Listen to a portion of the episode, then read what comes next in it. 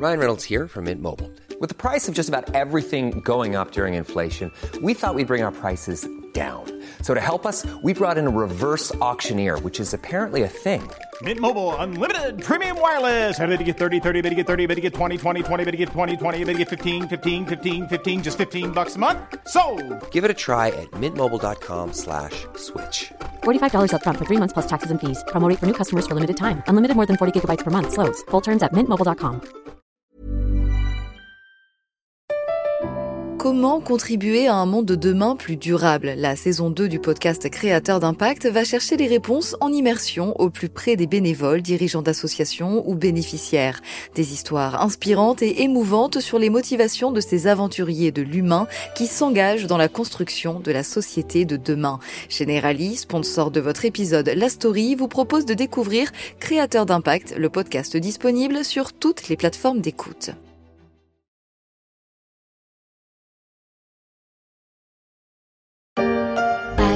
La pêche au moule, moule, moule, je ne veux plus y aller, maman. Les gens de la ville, ville, ville m'ont pris mon panier, maman. À la pêche au moule, toute mon enfance, celle du petit rapporteur. À la pêche au moule, moule, moule,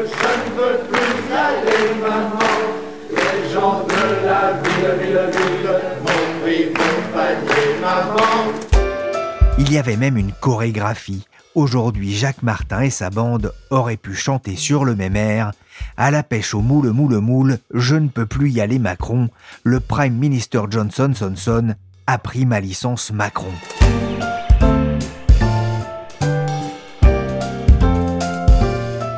Je suis Pierrick Fay, vous écoutez La Story, le podcast des échos. Chaque jour, la rédaction se mobilise pour analyser et décrypter un sujet de l'actualité économique, financière et sociale. Aujourd'hui, retour dans la Manche pour parler de la fâcherie franco-britannique autour de la pêche. Depuis le Brexit, rien ne va plus. Les Français ont fait des menaces complètement déraisonnables, d'abord contre nos pêcheurs, mais aussi contre les îles anglo-normandes et notre industrie de la pêche. Ils doivent retirer ces menaces. S'ils ne les retirent pas, nous sommes prêts à utiliser le mécanisme de règlement des différends de l'accord commercial que nous avons signé avec l'Union européenne pour prendre des mesures contre les Français. Liz Truss, ministre des Affaires étrangères britannique, n'a guère goûté les menaces de la France sur le dossier de la pêche, alors que de nombreux artisans français se retrouvent à quai, faute de licence pour pêcher dans les eaux britanniques. Il y a un an dans la story, je vous avais parlé des tensions entre l'Europe et le Royaume-Uni sur la question de la pêche, conséquence d'un divorce, le Brexit, qui ne se passait pas très bien. Liz n'a pas encore envoyé la Royal Navy comme elle l'avait fait en mai dernier en dépêchant deux navires de guerre autour de Jersey. Mais la situation s'envenime depuis quelques semaines et la rencontre entre Emmanuel Macron et Boris Johnson lors du G20 à Rome n'y a rien changé. Comment sortir de l'ornière? Pourquoi les négociations bloquent-elles? Pour en parler, j'ai contacté Ingrid Feuerstein, correspondante des Échos à Londres, et Catherine Chatignou du service international du journal. Bonjour Ingrid. Bonjour Pierrick. Bonjour Catherine. Bonjour Pierrick. Catherine, d'abord pour qu'on comprenne bien pourquoi la question de la pêche continue-t-elle de polluer les relations entre la France et le Royaume-Uni un an après l'accord sur le Brexit? Eh ben parce que depuis un an, le Royaume-Uni n'a pas délivré à la France le nombre de licences que réclament les navires de pêche bretons et normands pour pouvoir continuer à pêcher dans les eaux britanniques. Ce qu'il faut rappeler, c'est qu'avec le, Brexit, la politique commune de la pêche a disparu. Le Royaume-Uni est devenu un État côtier indépendant qui, en théorie, a toute latitude pour gérer ses eaux et sur lesquelles il exerce désormais euh, sa souveraineté. Alors, vous vous souvenez que les deux blocs ont signé le 24 décembre 2020, l'année dernière, un accord de commerce et de coopération qui fixe les nouvelles règles du jeu entre l'Europe et le Royaume-Uni, notamment dans le secteur de la pêche. Et ce texte prévoit deux choses. Une réduction d'ici juin 2026, dans, dans 5 ans et demi, une réduction de 25% de la valeur des captures de, de, pêche européennes dans les eaux britanniques, ce qui à l'époque avait été considéré comme un bon accord par les professionnels français. Et d'ici là, une période de transition pendant laquelle les pêcheurs pourraient continuer à venir exercer leur activité dans la Manche et la mer du Nord, à condition de disposer d'une licence prouvant leur antériorité de pêche. Voilà. Et c'est là que les difficultés ont commencé. Oui, effectivement, hein, depuis la sortie du Royaume-Uni de l'Union européenne, hein, les pêcheurs européens doivent obtenir cette licence pour travailler dans les eaux du UK qui sont très poissonneuses. Pour les Français aujourd'hui, le compte n'y est pas? Non. Alors j'ai les derniers chiffres. La France, à ce jour, a obtenu 961 licences et elle en réclame encore 169. Donc vous voyez, c'est vraiment l'affaire maintenant de quelques dizaines de dossiers, mais on en parle beaucoup parce que l'affaire est devenue évidemment très politique entre les deux pays. Le Royaume-Uni qui veut montrer qu'il a recouvré toute sa souveraineté sur ses eaux, et la France qui entend, elle, faire respecter le traité et affirme que le Royaume-Uni la brime intentionnellement et se moque un peu d'elle. Alors en fait, il y, a deux types de problèmes pour ces licences manquantes. Il y a d'une part les petits bateaux de moins de 12 mètres qui ont du mal à prouver leur antériorité de pêche, le Royaume-Uni exige maintenant des preuves de leur présence. Donc ces dernières années, ils, demandent des données de géolocalisation. Mais les pêcheurs français, eux, disent que c'était pas une obligation d'avoir des systèmes de GPS. Donc euh, là, il y a un problème. Les Français reprochent aux Britanniques de demander davantage que ce qui était dans le traité. Puis l'autre catégorie à problème, c'est les bateaux de remplacement. Donc ça, c'est des bateaux soit qui ont changé de propriétaire, soit des bateaux qui ont été achetés, des bateaux neufs. Et là, les Britanniques font aussi des difficultés et ils demandent des titres de continuité de propriété, voilà, une demande que les Français jugent excessive. Tout cela est très administratif, mais il faut rappeler une chose, c'est à quel point les eaux britanniques sont stratégiques. Ainsi, entre 2011 et 2015, selon les chiffres du ministère de l'Agriculture, la France a pêché 100 000 tonnes de poissons dans les eaux britanniques soit 24% du volume produit en métropole. On part euh, dans la Manche avec des images de cette flottille de pêcheurs français qui s'est rassemblée à l'entrée du port principal de Jersey. Il y a une cinquantaine de bateaux, ils sont là pour protester contre les conditions de pêche imposées unilatéralement euh, par euh, Jersey après le Brexit. Point de situation de bateaux, ils sont là pour protester contre les conditions de pêche imposées unilatéralement par Jersey après le Brexit. Sur le dossier épineux de la pêche, on parle aussi beaucoup des îles anglo-normandes, à quelques encablures du Cotentin, tout près des côtes françaises c'est là qu'en mai dernier, des pêcheurs français avaient manifesté, justifiant l'envoi de deux navires militaires britanniques. Catherine, quel est le problème avec euh, Jersey et Guernesey? Ben, Ces îles anglo-normandes, elles ont un statut très particulier. Elles jouissent d'une grande autonomie par rapport au Royaume-Uni. Et d'ailleurs, elles ne faisaient pas partie de l'Union européenne. Mais euh, au moment du Brexit et de la négociation du nouvel accord, Jersey et Guernesey ont souhaité adhérer à cet accord euh, post-Brexit. Et ça a eu comme conséquence de rendre caduque le traité de la baie de Granville, qui régissait, c'était très complexe, mais depuis 20 ans, les droits de pêche entre Français et pêcheurs de Jersey.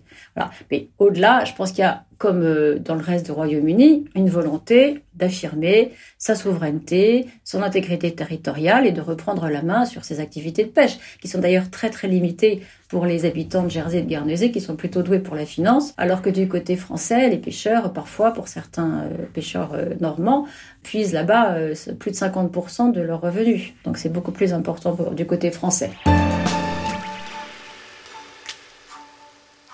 Ingrid Feuerstein, hein, vous êtes correspondante des échos à Londres. Que répond-on côté britannique à ces accusations? Alors, sur un plan euh, purement technique, hein, la réponse des Britanniques sur cette question, c'est de dire que les bateaux français n'ont pas fourni les preuves nécessaires pour obtenir leur licence. Le ministre de Jersey, John Lefondré, dit par exemple, ces bateaux pêchent près de nos eaux, mais pas dans nos eaux et ils disent qu'ils ont acheté des données commerciales qui sont en contradiction avec euh, tous les éléments fournis euh, par les, pêcheurs français. Alors ce qu'il faut bien avoir en tête, hein, c'est important pour bien comprendre le, dossier, c'est que ça concerne la pêche côtière et pas la, pêche de longue distance. Et ces bateaux de pêche côtière, n'étaient pas toujours équipés de GPS entre 2012 et 2016 et donc ils ont beaucoup de difficultés à prouver qu'ils étaient bien euh, présents dans les eaux. C'est important parce que ça explique que les refus britanniques concernent uniquement euh, les bateaux français. Parce que ça, c'était l'un des reproches que faisait Clément Beaune euh, aux Britanniques, c'était de dire que comme seulement des bateaux français avaient été refusés, il y avait bien une discrimination contre les bateaux français. Mais bon, géographie oblige, c'est sûr que vous avez essentiellement des,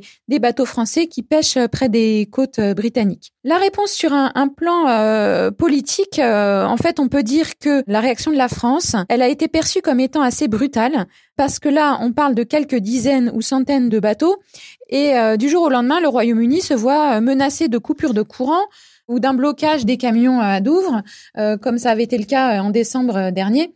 Alors bien sûr, hein, voilà, les, les, Britanniques sont bien conscients que derrière il y a un enjeu politique qui vient s'ajouter à des tensions diplomatiques avec le Royaume-Uni qui sont latentes hein, depuis le Brexit. Si c'est pas la pêche, c'est le vaccin, c'est AUKUS.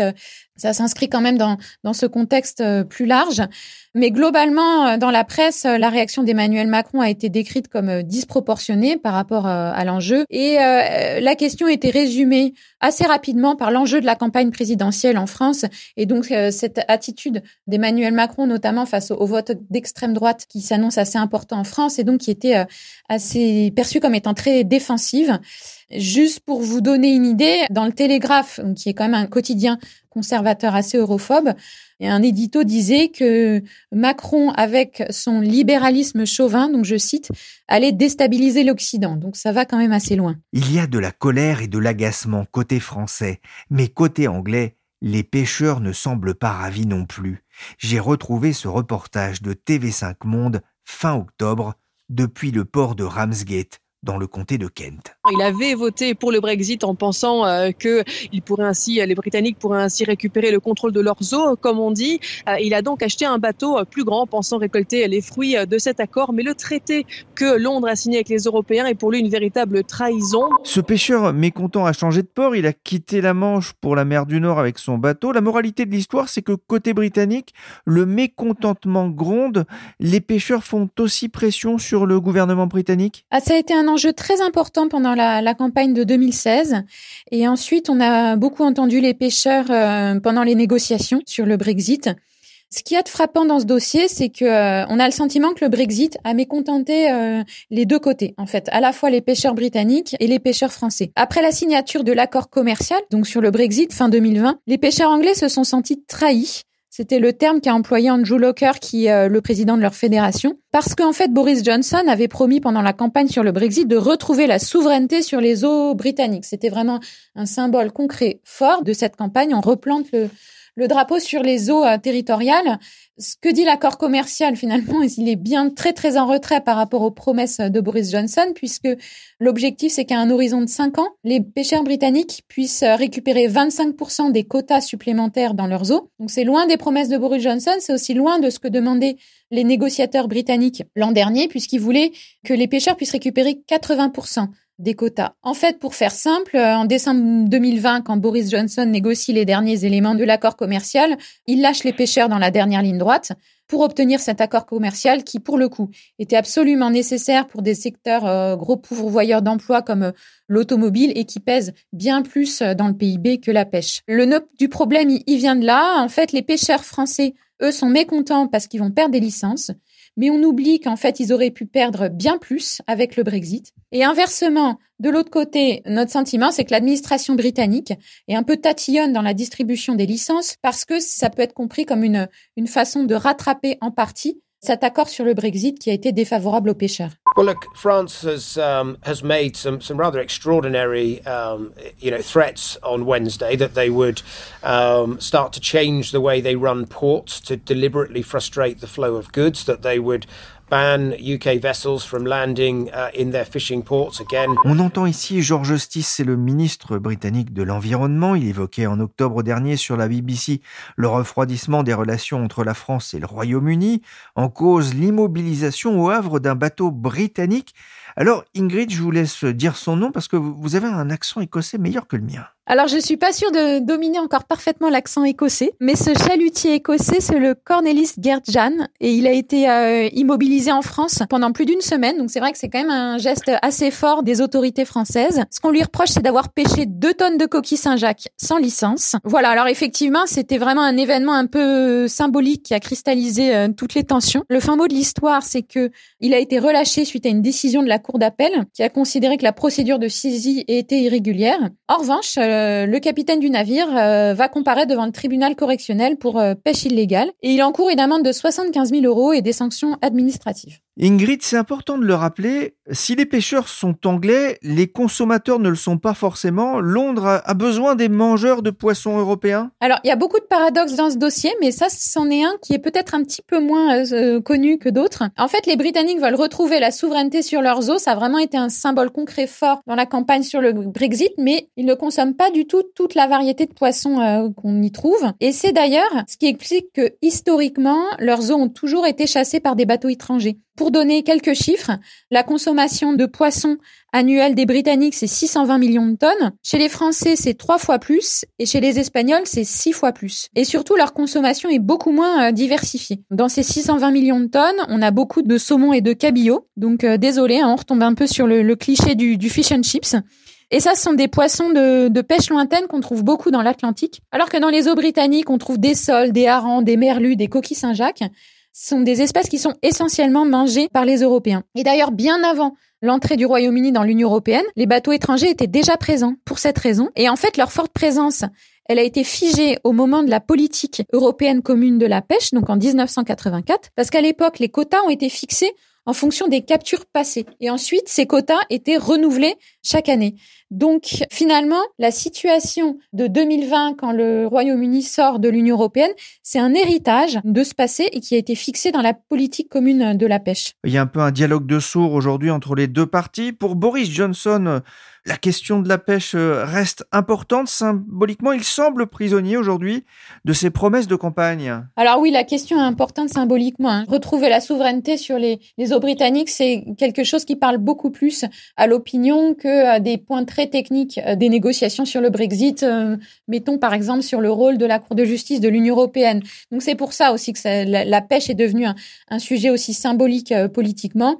Vous êtes pêcheur sur les côtes britanniques, vous voyez d'immenses chalutiers néerlandais ramasser euh, de grosses quantités de poissons, vous vous dites c'est l'Europe. Voilà, principalement c'est pour ça. Après, la question bien sûr est beaucoup plus euh, compliquée que ça, notamment parce que l'Angleterre a eu un système de licence de pêche plus libéral qu'en France. Du coup, par le passé, ça a favorisé la concentration des quotas entre les mains des, plus gros navires. Et ça, ça peut aussi expliquer les, difficultés des, pêcheurs britanniques. Et malgré tout, euh, Ingrid, côté britannique, euh, la question de la pêche ne, semble pas non plus être complètement la, la priorité. Alors, c'est pas tellement la priorité, mais avec la pêche, ils tiennent un levier pour faire pression sur la France. Alors bien sûr, les choses vont pas être formulées euh, telles quelles, mais concrètement, quand euh, David Frost, qui est le ministre du Brexit, dit pour que nos relations avec l'Union européenne s'améliorent, il faut régler la question du protocole nord-irlandais, donc qui est en fait l'ensemble des règles douanières qui ont été adoptées pour euh, préserver la, la, position de l'Irlande du Nord dans, dans l'Union européenne. Quand il dit ça, David Frost, on comprend bien que tant que les Français n'auront pas arrêté de nous embêter sur la pêche, on lâchera pas sur l'article 16 du protocole nord-irlandais. La question est beaucoup plus large, hein, bien sûr, que ce conflit sur la pêche, parce que il y a eu toute une série de, tensions diplomatiques entre la France et le Royaume-Uni depuis le Brexit. On sent vraiment que c'est un, point de rupture dans la relation euh, entre les, deux pays. D'ailleurs, l'ambassadrice française à Londres a été convoquée par le gouvernement britannique au sommet de la, crise des pêcheurs. Il faut remonter à longtemps pour savoir euh, depuis quand euh, ça n'était pas arrivé.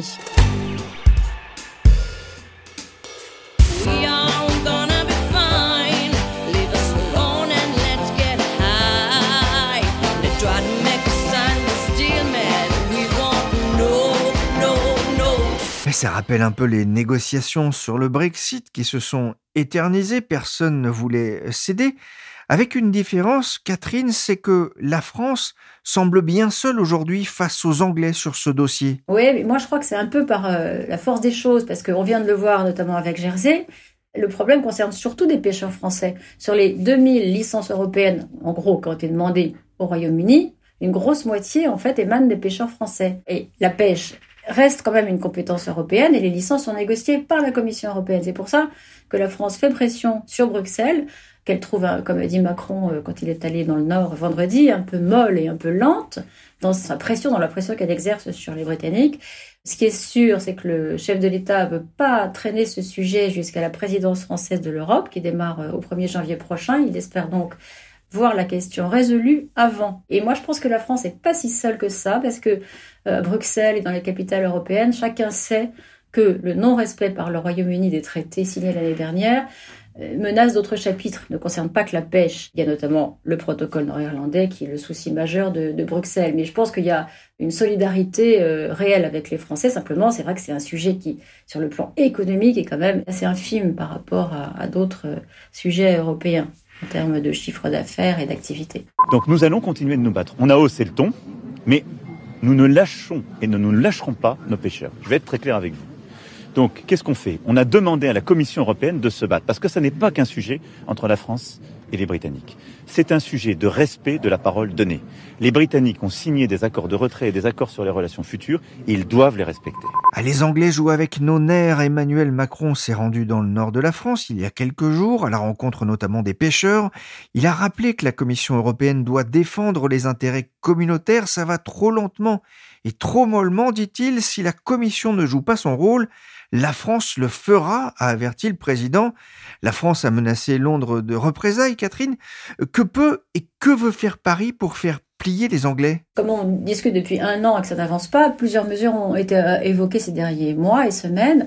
Il y a eu d'abord la menace de contrôle accru sur les navires de pêche anglais, l'interdiction aux bateaux britanniques de débarquer dans les ports français.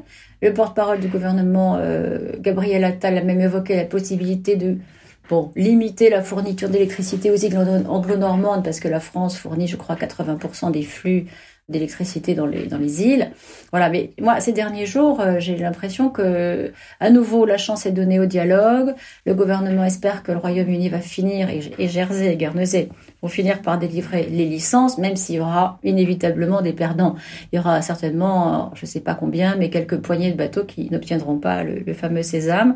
Et pour cela, il y a un fonds d'indemnisation qui a été prévu par la Commission européenne euh, et dont a parlé à plusieurs reprises Annick Girardin, la ministre de la Mer, et qui permet de dédommager les pêcheurs qui ne pourront plus ou ne voudront plus continuer à exercer leur activité. Oui, c'est vrai que cette annonce d'Annick Girardin de préparer des plans de sortie de flotte pour indemniser les patrons euh, qui ne obtiendraient pas hein, une licence de pêche, c'est quand même resté euh, en travers de la gorge d'un certain nombre de pêcheurs. Bah, C'est-à-dire que ça a été vu par euh, beaucoup comme une sorte de reddition. Elle, elle prétend qu'elle s'est contentée d'exposer les différentes options qui étaient sur la table, de rappeler qu'il y avait de l'argent.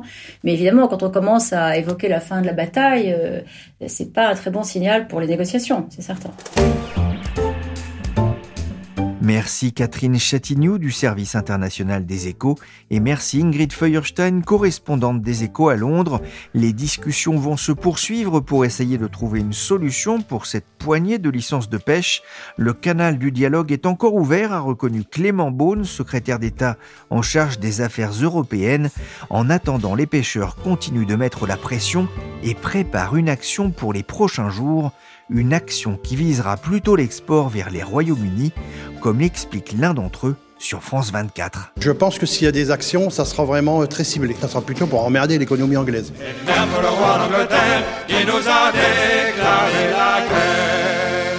La story, le podcast des échos, s'est terminé pour aujourd'hui. Cette émission a été réalisée par Willy Gann, chargé de production et d'édition Michel Varnet.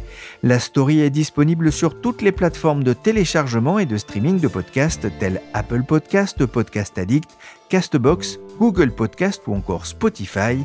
Vous pouvez même demander à Alexa d'écouter le dernier épisode de la story sur Amazon Music.